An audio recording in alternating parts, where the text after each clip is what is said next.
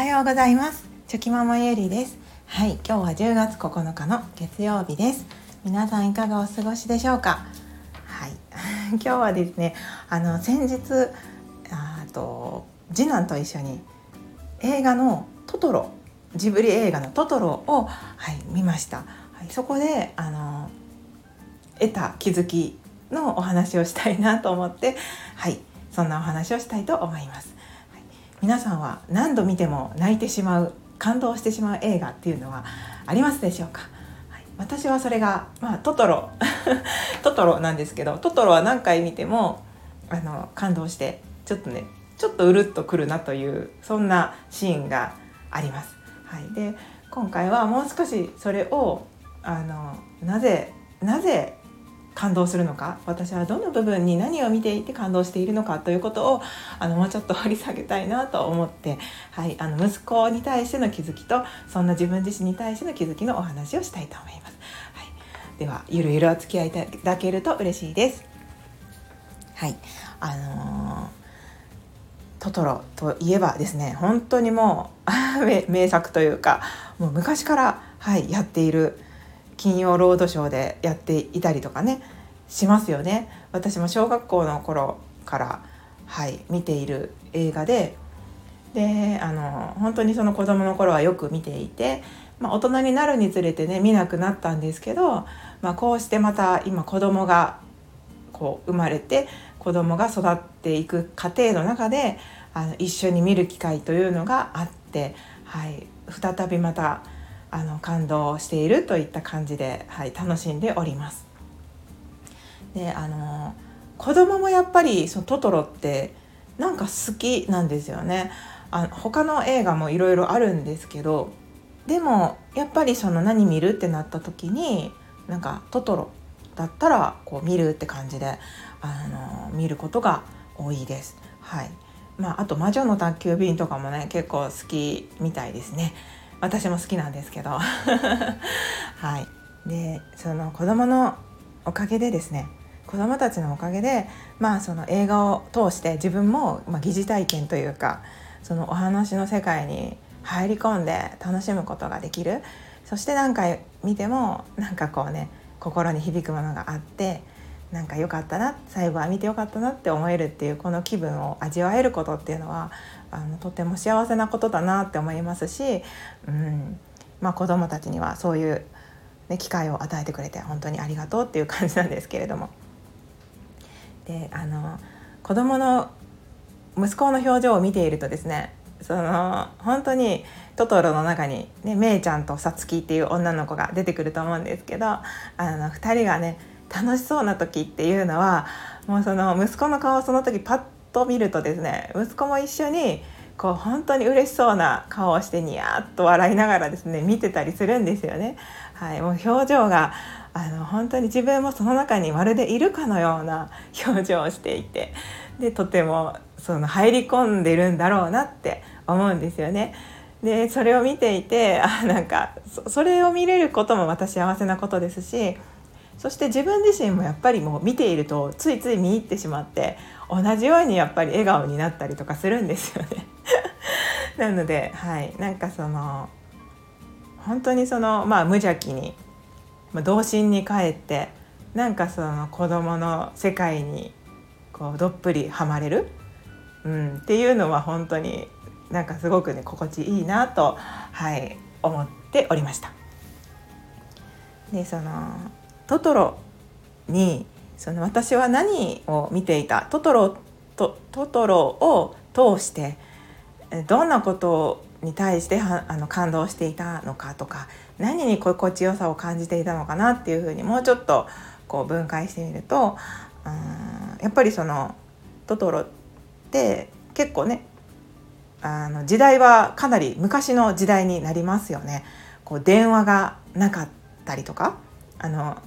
各ご家庭に1台電話があるとかそういう時代でもないですし洗濯機があるとかそういったその便利なものがある時代ではないですよね描かれているのが。なんか洗濯物も手洗いで洗ったりとかあと火を起こすのもあのガスコンロがあるわけでもないですしそしてそのうんお風呂とかもね薪が必要だったりとかとにかくその便利ではないんですよね。だけどそこになんか幸せがあるなんかその時間を短縮して効率的に生きていくことが全て幸せなことじゃないんだなっていうことをなんかそのね トトロを見ながらなんかそういうものを私も感じているんだなと思っ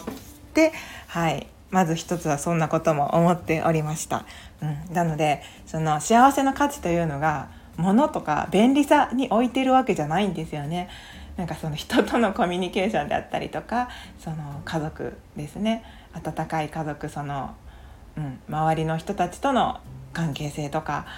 あとは自然との、まあ、共共生共存？なんて言ったらいいんかな？一緒に生きるみたいな自然を大切にしているとか。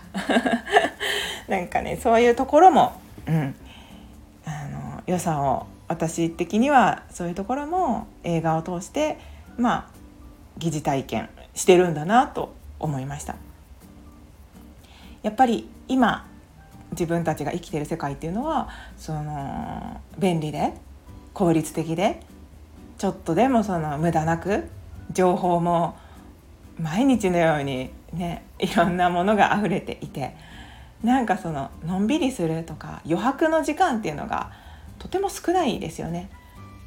あえて余白を作らないといけないぐらいいろんなものに囲まれている状態の中で。うん、なんかそれが果たして幸せなのかどうなのかっていう視点を持った時に、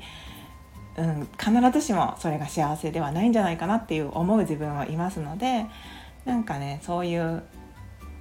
時になんか大切なものが見える気がして、うん、なので今それは私自身は体験することができないので、まあ、映画の中に入ってなんか入り込むことでそこにある幸せを感じてるんだろうなとはい思いました。うん、やっぱり全てがねこう逆に今の時代にとってそのトトロの世界ってなんか逆に贅沢なことが多いよなって思います。うん、先ほども言ったようにおあの自然がたくさんあったり不自由なんだけど時間に追われてるとかそんな感じじゃなくてゆっくり過ごせる時間ゆっくりと流れている時間その空間が流れていてですね、うん、でもう本当に、うん、やっぱ自然やっぱり自然ですよね。自然の美しさがすぐ目の前にあって。であとはその映画の中でもねお野菜が出てくるシーンがありますけどあれでもね本当に美味しそうなお野菜だなって子供の頃からね それを見て思ったりもしていましたのでなんかその全てがねなんか今の時代から見ると贅沢な場面っていうのがいっぱい出てくるよなってそんなことも、はい、思っておりました。であとはなんかやっぱり私自身も感情移入してなんか疑似体験として誰かになりきってるんですよね。はい、でそれが私はなんかやっぱさつきちゃんを自分の中にさつきちゃんを見ていてやっぱりそのしっかり者でお母さんが病気していてしっかり者でなんかそのね頑張ってでもお母さんがそのめいちゃんがいなくなった時に思わずこう泣き出してしまう。普段はしっかり者なのに本当に心配でこうちょっと我慢してたものがわっと溢れて出てしまうような瞬間っていうのがその映画のシーンにあるんですけどやっぱそういうところもねなんかその自分を見ているようでなんかなんか頑張れさつきちゃんみたいな感じで 思ってなんかね感動する部分もあるのかなとか。はい、なんかすごくそのいろんなことを思いながらトトロを先日は楽しんでおりました。なのでなんか映画ってやっぱりいいですよね。自分がその例えば過去に体験できなかったことその欲しかった感覚とかそういったものを映画の中で自分も体験する。まあ疑似体験ではあるんですけども体験することもできますしそしてまたその今にはないものを改めて感じることもできますし、うん、なんかやっぱりね読書ももちろんいいんですけどそういう素敵な映画、まあ、人にとってねあのどんな映画が響くのかっていうのは様々だと思うんですけれども自分の中であこの映画好きだなって思える映画があるっていうのはあのいいことだなっていうふうに感じました。はい、であの最後余談なんですけど私の家のすぐそばにあのトトロの森のような森があるんですよね 本当にねそこだけがポコッと丸くなっている森があってちっちゃい森なんですけどで昔からいつもそこを見て息子たちに「ここにはトトロが住んでるんだよ」って 言ってまあねちょっとね楽しんでたんですけど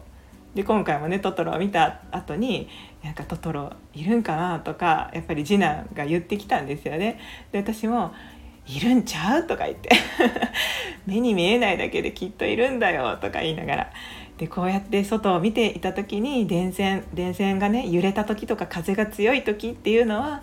トトロとかネコバスが風に乗って走ってたりとか移動してる時なんじゃないとか言いながら そんなことも言ってねはい楽しんでおりました、うん、まあでも夢があってねいいですよね。私ははいなので家のそばにあるあのトトロの森に似た森がには必ずトトロが住んでると 思って、はい、これからもねその森を見て楽しんでいこうと思いました。はい、すいません長くなりましたということでそんな先日の私の気づきでした。はい、今日もあのぼちぼち やっていきましょう。最後までお聴きくださいまして本当にありがとうございました。ではまた明日。